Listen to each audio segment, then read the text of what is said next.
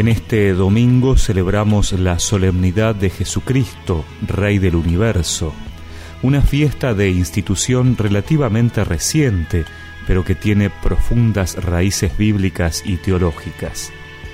En el Evangelio que hoy escuchamos, Pilato llamó a Jesús y le preguntó, ¿Eres tú el rey de los judíos? Jesús le respondió, ¿Dices esto por ti mismo u otros te lo han dicho de mí?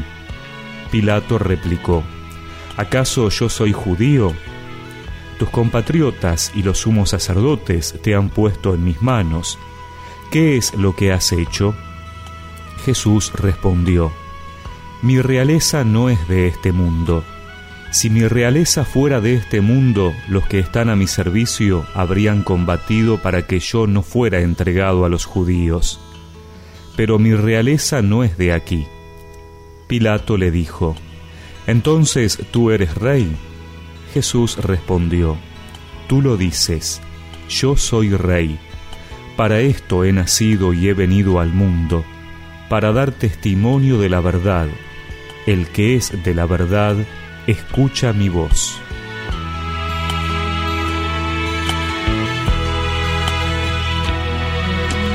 El Papa Benedicto XVI hace algunos años decía en esta fiesta que el título de rey referido a Jesús es muy importante en los Evangelios y permite dar una lectura completa de su figura y de su misión de salvación.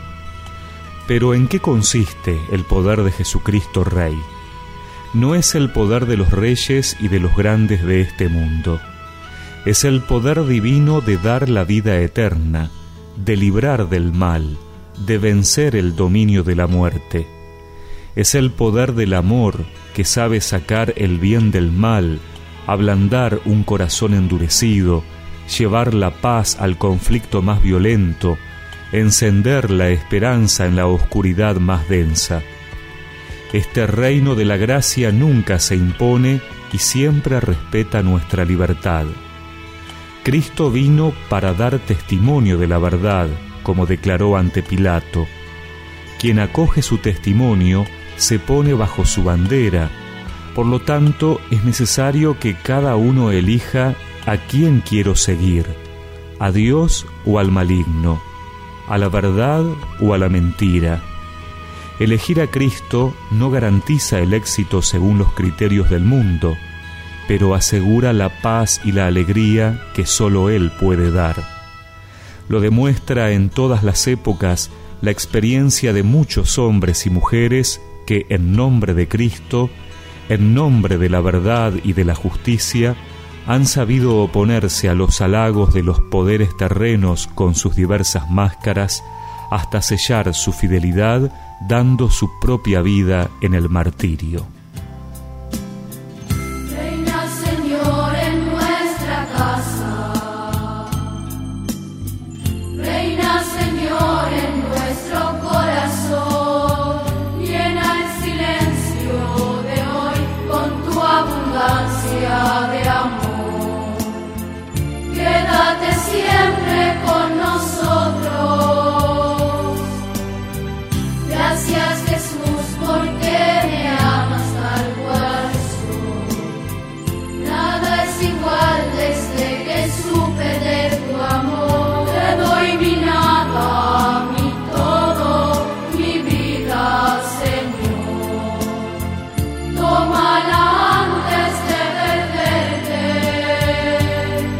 Y recemos juntos esta oración.